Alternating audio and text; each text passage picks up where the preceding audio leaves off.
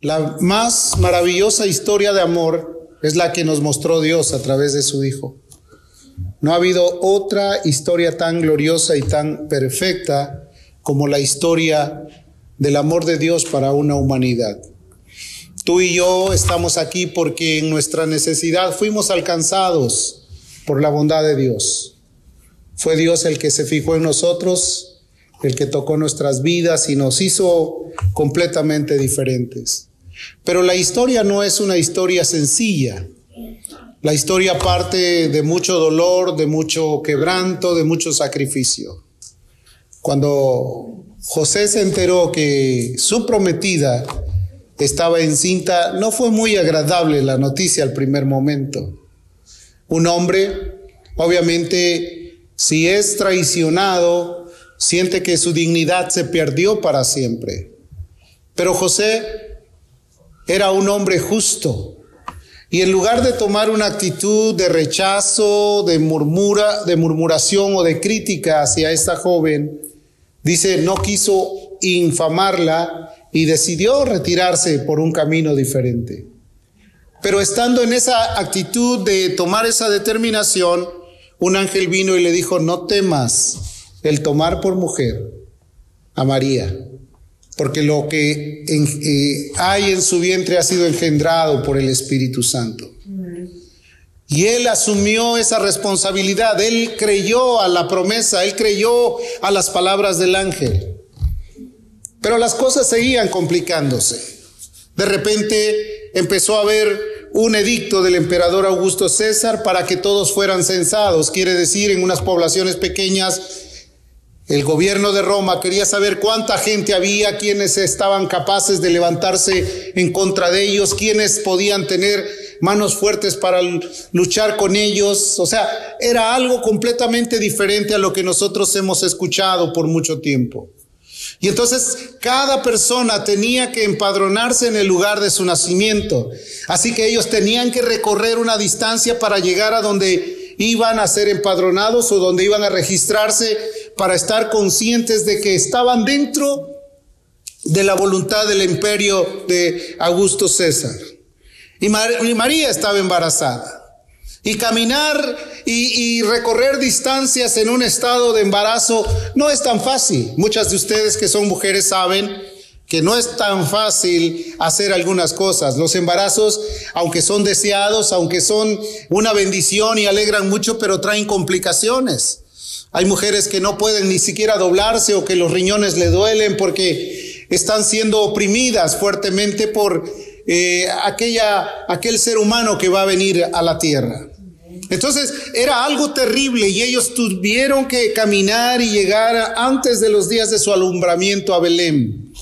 Y cuando ellos llegaron, encontraron un problema todavía mayor, porque no era solamente el llegar y tengo mi propiedad o tengo mi casa o tengo a mi familia que ya me está esperando para recibirme. No, no había absolutamente nadie que pudiera darle alojamiento. Quiere decir que la situación se hacía cada día más tensa para ellos. Y dice que llegaron a una posada y les dijeron no hay lugar Posiblemente recorrieron otras y dijeron, aquí no tenemos sitio para ustedes. Pero alguien por ahí se compadeció y dijo, bueno, no tenemos un lugar estable, una recámara, pero allá hay un, un portalito, ahí hay un pesebre, ahí hay un lugar en el establo donde ustedes pueden quedarse. Y es ahí donde se operó el milagro más grande de toda la historia. Aquel que siendo Dios no escatimó el ser igual a Dios como cosa que aferrarse, vino y nació en un humilde pesebre, maloliente, en donde había animales, donde había toda clase de impurezas, ahí vino a nacer. El que es dueño del oro y de la plata, el que gobierna los cielos y la tierra, el que tiene poder para detener al mar y las estrellas, vino a nacer en un humilde pesebre. ¿Te puedes dar cuenta de esta situación?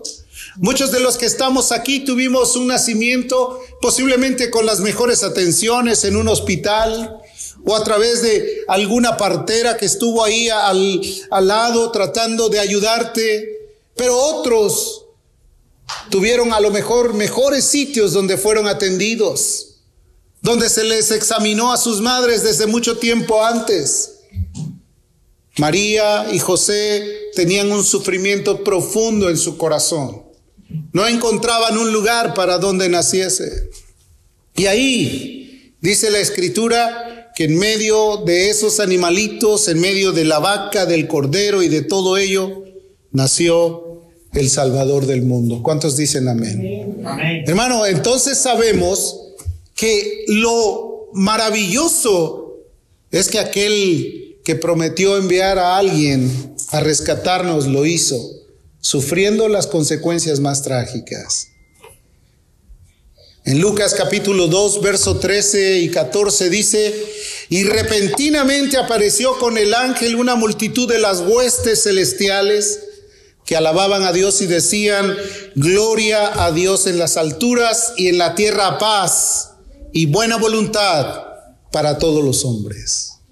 Cuando el Señor vino a este mundo, la exclamación fue desde el cielo. Por eso es el Evangelio, el mensaje de los ángeles. Ellos clamaron, ellos publicaron, ellos dieron un decreto, ellos avisaron al mundo. He aquí, gloria a Dios para aquel que ha venido a salvar al mundo.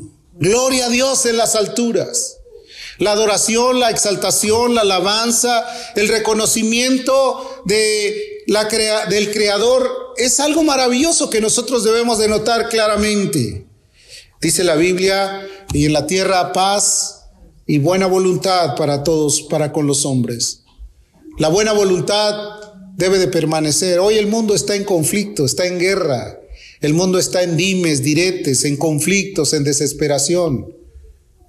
Pero Dios envió a los ángeles para decirle a la humanidad que desea la paz y la buena voluntad para todos los hombres. Qué hecho tan glorioso, ¿verdad? Pero qué acontecimientos sucedieron anteriormente al nacimiento. Nació en un humilde pesebre, pero fue exclamado como un rey de gloria. Fue exclamado como lo máximo en toda la historia. Solamente ha habido dos eventos en los cuales el cielo se ha conmovido. Uno, el nacimiento de Jesús. Los ángeles vinieron y desde el cielo clamaron y proclamaron la bienaventuranza de que había venido a la tierra un Salvador. El segundo evento que fue conmovido también el cielo fue cuando Jesús dijo, consumado es, el cual el cielo se oscureció y la tierra tembló. Dos eventos que la humanidad ha olvidado posiblemente, pero esos son los únicos eventos que dejaron una trascendencia histórica en todos los anales del mundo, para que comprendiéramos que aquel que fue advertido lograría tal cosa maravillosa. Era el nacimiento de Jesús, el Mesías. Lo majestuoso, lo glorioso fue dado por él y es una invitación para cada uno de nosotros para saber que tenemos un Salvador en el mundo. Hay mucha gente que vive pensando que está en paz, pero necesita un Salvador. La humanidad necesita un Salvador. No cualquier Salvador, el Salvador por excelencia, Cristo Jesús. Jesús es el Mesías.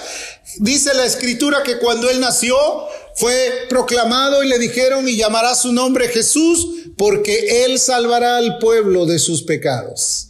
Quiere decir todos los acontecimientos, todas las declaraciones de Dios y de los ángeles estaban dirigidas a que Él era la figura central de toda la historia. Todo el mundo está regido por la historia de Jesús. Aunque muchos no lo quieran, aunque muchos se le den la espalda, aunque muchos se retracten, Jesucristo es la única, el único camino para llegar al Padre. Fuera de él no hay otro. Jesús lo advirtió y dijo, yo soy el camino, la verdad y qué más, y la vida. Y nadie viene al Padre sino a través de él. También exclamó el mismo apóstol Pablo, dijo, porque hay un solo Dios y un solo mediador entre Dios y los hombres, Jesucristo hombre. Ningún otro ser sobre la tierra tiene la capacidad de intervenir para acercarte a Dios, solamente Dios a través de su Espíritu Santo. Porque cuando Dios te habla, su espíritu va a dar testimonio a tu corazón y te va a hacer entender. Y muchos van a comprender que el llamado no es de cualquier persona, el llamado es de Dios para tu vida. También nos invita a entender que Dios quiere que tengamos buena voluntad para con todos los hombres. El mundo está en crisis. Hay familias que viven dispersas. Hay hogares donde no hay concordia, donde no hay paz. Hay conflictos familiares, conflictos vecinales, conflictos de ciudadanías, conflicto de países. Dios quiere que haya una verdadera buena voluntad para con todos los hombres. Aunque tengamos los mejores argumentos, si nos sometemos a Dios encontraremos realmente esa paz que Él ofreció. En una noche majestuosa, hoy estamos recordándola, no es precisamente el día lo que importa, sino el evento de que Él vino a nacer en un pesebre. Porque aún dentro de todo el mundo las religiones dicen no fue este día, fue otro día, no interesa cuál fue el día, interesa que el hecho fue de que Jesús vino a morir, vino a nacer, vino a, a morir por todos los pecadores de los cuales yo soy el primero. Eso es lo que interesa. Lucas capítulo 2, versículo 8 al, al 12 dice, había pastores en la misma región que velaban y guardaban las vigilias de la noche de su rebaño. Y he aquí, se les presentó un ángel del Señor y la gloria del Señor los rodeó del resplandor y tuvieron gran temor. Imagínate algo sorprendente. Están ellos en las vigilias. Te dije que las vigilias se contaban por cuatro, de seis a a 9 era la primera vigilia, de 9 a 12 era la segunda vigilia, de 12 a 3 era la, la tercera vigilia y de 3 a 6 era la cuarta vigilia. Bueno, en las vigilias, puede decir en el atardecer, antes de llegar la medianoche, Vinieron los ángeles y dice la escritura que les rodeó un resplandor a los pastores y muchos de ellos se asustaron, tuvieron temor. ¿Quién no se asusta cuando ve algo que no está acostumbrado a ver? ¿Quién no se asombra cuando ve algo que está completamente fuera de la dinámica de su vida tradicional? Fueron sorprendidos, pero en ese resplandor dice que vino un ángel y les dijo, no temáis. Esa palabra es algo muy importante para nosotros porque en este tiempo muchos están temerosos. No temáis. No tengas miedo, porque aquí os doy nuevas de gran gozo, que será para todo el pueblo, para nosotros también. Amén. Os ha nacido hoy en la ciudad de David un Salvador, que es el Cristo el Señor. ¿Cuántos dan gloria a Dios? Os ha nacido en la ciudad de David, ha venido a nacer en un pesebre en la ciudad de David, un Salvador, que es Cristo el Señor. Y dijo, y aparte, esto que están viendo solamente será la señal, porque hallaréis al niño acostado en pañales en un pesebre. Y les dio la dirección y les dio la ubicación. Y por si fuera poco, ya Dios estaba moviendo su mano para mostrarle a un grupo de sabios inteligentes de Oriente que fueran persiguiendo la luz de una, un lucero, de una estrella que les iluminaba y les llevaba al camino a donde iban a ir a adorar al Señor Jesús. Fue anunciado por un ángel, proclamado por huestes espirituales. El privilegio de ser invitados a venir al Señor. No es cualquier cosa, querido hermano. El cristianismo no tiene nada que ver con mandamientos humanos, no tiene nada que ver con hacer o deshacer. El cristianismo tiene que ver con una relación real con el Creador con el Salvador del mundo. Y de ese pequeño niño vendría la salvación para toda la humanidad, ¿te imaginas? ¡Qué glorioso! Los pastores escucharon el canto celestial. Hermano, hay muchos que se conforman con voces extrañas, se asombran con el canto de un hombre o de una banda o de una orquesta. En esta ocasión los pastores fueron aquellos que tomaron el privilegio de escuchar los cánticos angelicales. ¿Cuántos dan gloria a Dios por esto? Y ellos siguieron y oyeron esa voz y corrieron a donde se encontraba aquel pesebre y encontraron a un niño acostado envuelto en pañales. Y adoraron. Y estos pastores fueron invitados ese día festivo. Y entonces ellos empezaron a contar todo lo que habían escuchado de los ángeles. La vida del Evangelio o el Evangelio en la vida del hombre implica que todo lo que escuchas lo debes de comentar. Porque la Biblia describe que de gracia oímos, de gracia también compartamos. Y hay ocasiones que te llenas, eres un cúmulo de enseñanzas. Has pasado 20, 30, 40 años sentado escuchando predicaciones, pero no compartes nada de lo que escuchas. Entonces todo lo retienes y todo lo guardas para ti. Y, y, estás imposibilitado de pensar que un día el Señor te dirá, ¿qué has hecho con todo lo que yo te he dado? Eso es algo importantísimo, querido hermano. Es algo que debemos de notar y que debemos de tomar con mucha precaución. Lucas capítulo 2, versículo 17 dice, y al verlo dieron a conocer todo lo que se había dicho acerca de él.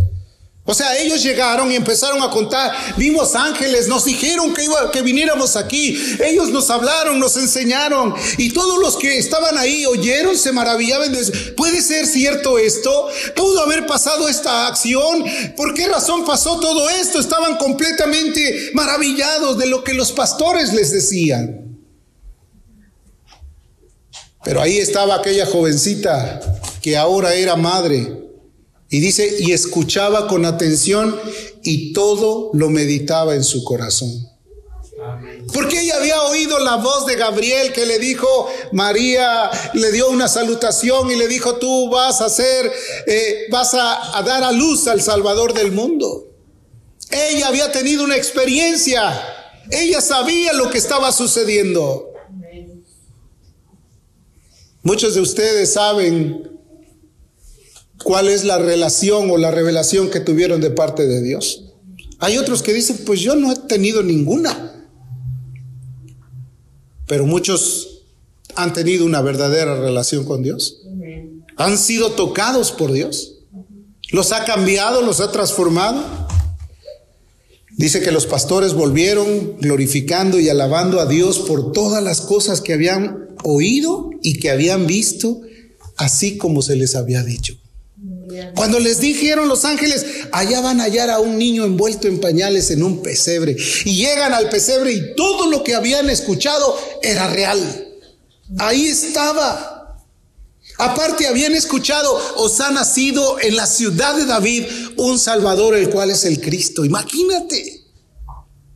Hoy el mundo está completamente, aún el mundo religioso está completamente extraviado en muchas cosas. Ni siquiera se imaginan que a cualquier hora llegará el Señor y tomará su pueblo. Ellos dijeron, fuimos invitados por los ángeles, ellos nos dijeron que viniéramos. Los presentes estaban completamente eh, absortos de esa felicidad. María meditaba todo en su corazón. Nosotros debemos de meditar y regocijarnos por el hecho maravilloso que es una historia confirmada que no es algo que solamente quedó como una fábula, como los escritos de Platón o de Homero, sino que es una realidad, que en la Biblia todo lo que se dijo es una realidad para nosotros.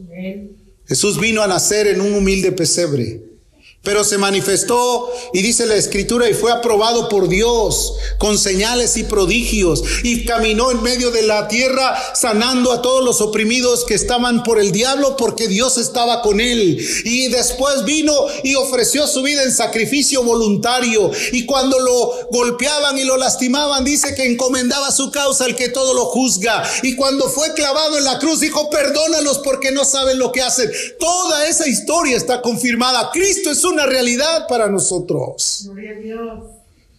Jesucristo vino a dar ese cambio a la humanidad. El mundo no cambia porque no ha tenido una revelación real con Cristo en su corazón.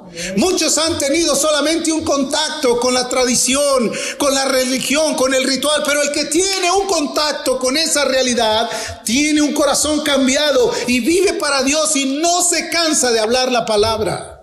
Amén. Amén. Jesucristo vino a la tierra Su muerte, su resurrección representa la esperanza para todos los pecadores. Porque Él dijo, el que a mí viene yo no le voy a echar fuera. Él va a estar listo para ayudarte en el momento de tu necesidad. No dijo, clama a mí y yo te responderé. No dijo, el que clamar en el último momento será salvo, ofreciéndote la garantía de que en todo momento Dios está dispuesto. Yo te pregunto, ¿estás dispuesto tú? Es una gran pregunta para nosotros. Él está dispuesto en todo momento. Romanos 10 en el verso 9 dice que si confesares con tu boca que Jesús es el Señor y creyeres que eh, en tu corazón que Dios le levantó de los muertos, ¿qué dice? Serás salvo. Si tú confesares con tu boca, pero crees en tu corazón y cuando digo creer significa tener confianza y seguridad en lo que estás afirmando, convencido de que Jesucristo es el único y suficiente Salvador, reconocer verbalmente que Él pagó todo lo que tú le debías por causa de tu iniquidad, que Él confirma tu salvación a través de tu obediencia. Amén. Muchos personajes fueron testigos de tal evento maravilloso. En Mateo capítulo 2, versículo 11, dice las, de la siguiente manera, y al entrar en la casa vieron al niño con su madre María y postrándose le adoraron y abriendo sus tesoros les ofrecieron presentes, oro, incienso y mirra.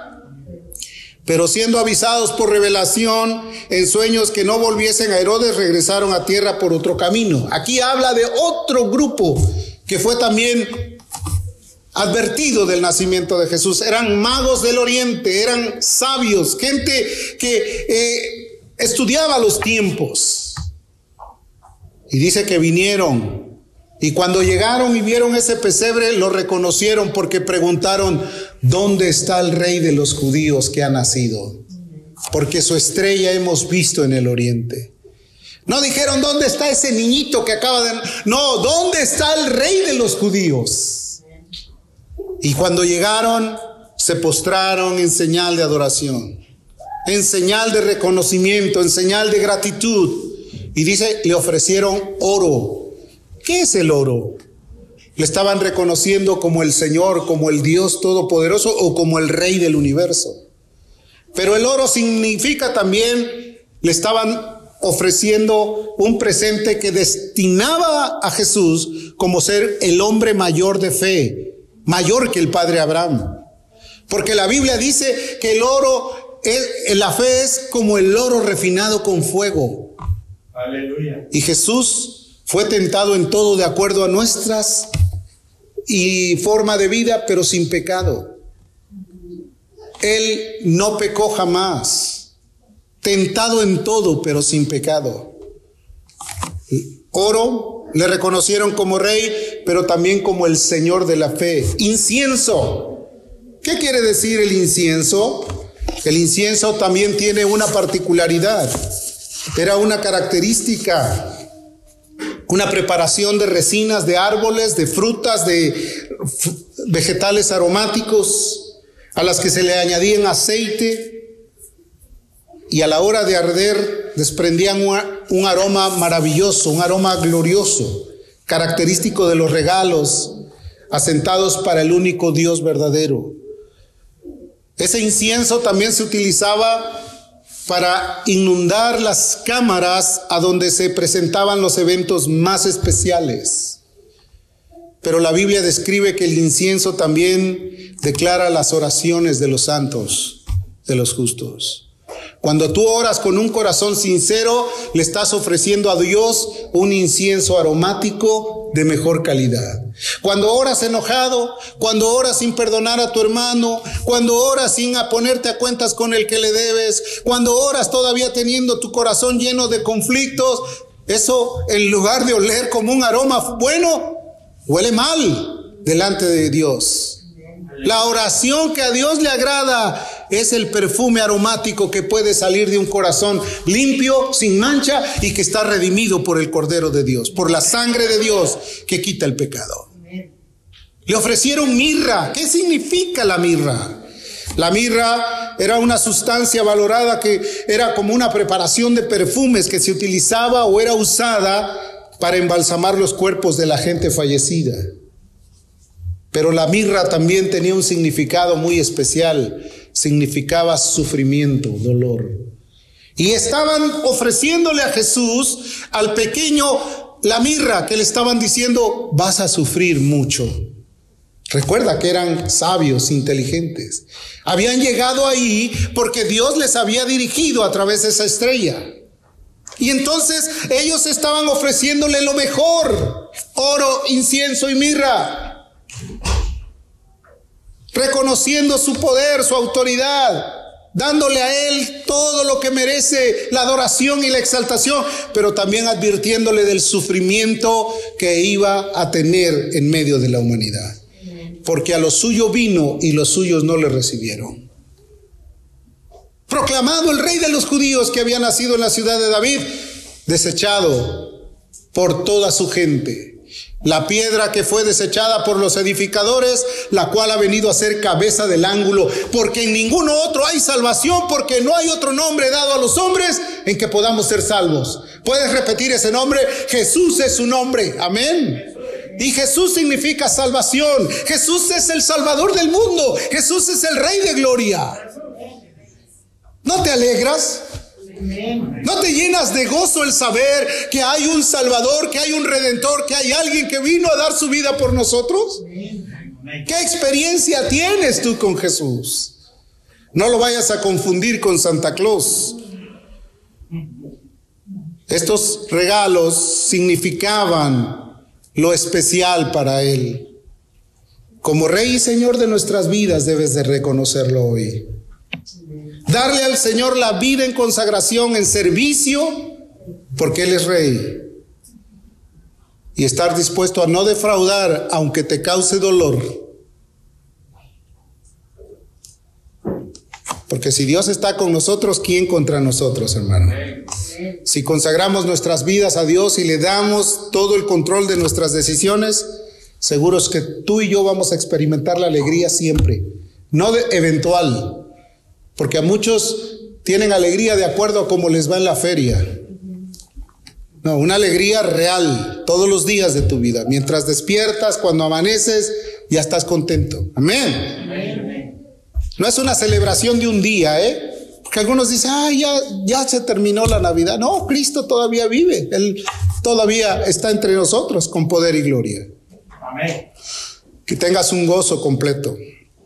Romanos 8:28 dice la Biblia y sabemos que los que aman a Dios, ¿qué dice?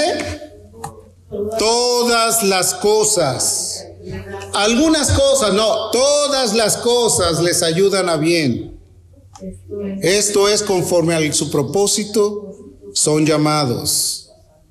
Que este día sea el que tú abras tu corazón para que Él venga a lograr una experiencia contigo. Yo te quiero invitar en esta mañana. Te quiero invitar a ti. Si ni nunca le has dicho, Señor, ven a morar a mi corazón. Yo quiero renunciar a mi vida pasada, ven y toma el gobierno de mi vida. Yo te recibo y me alegro de que hayas venido a salvarme.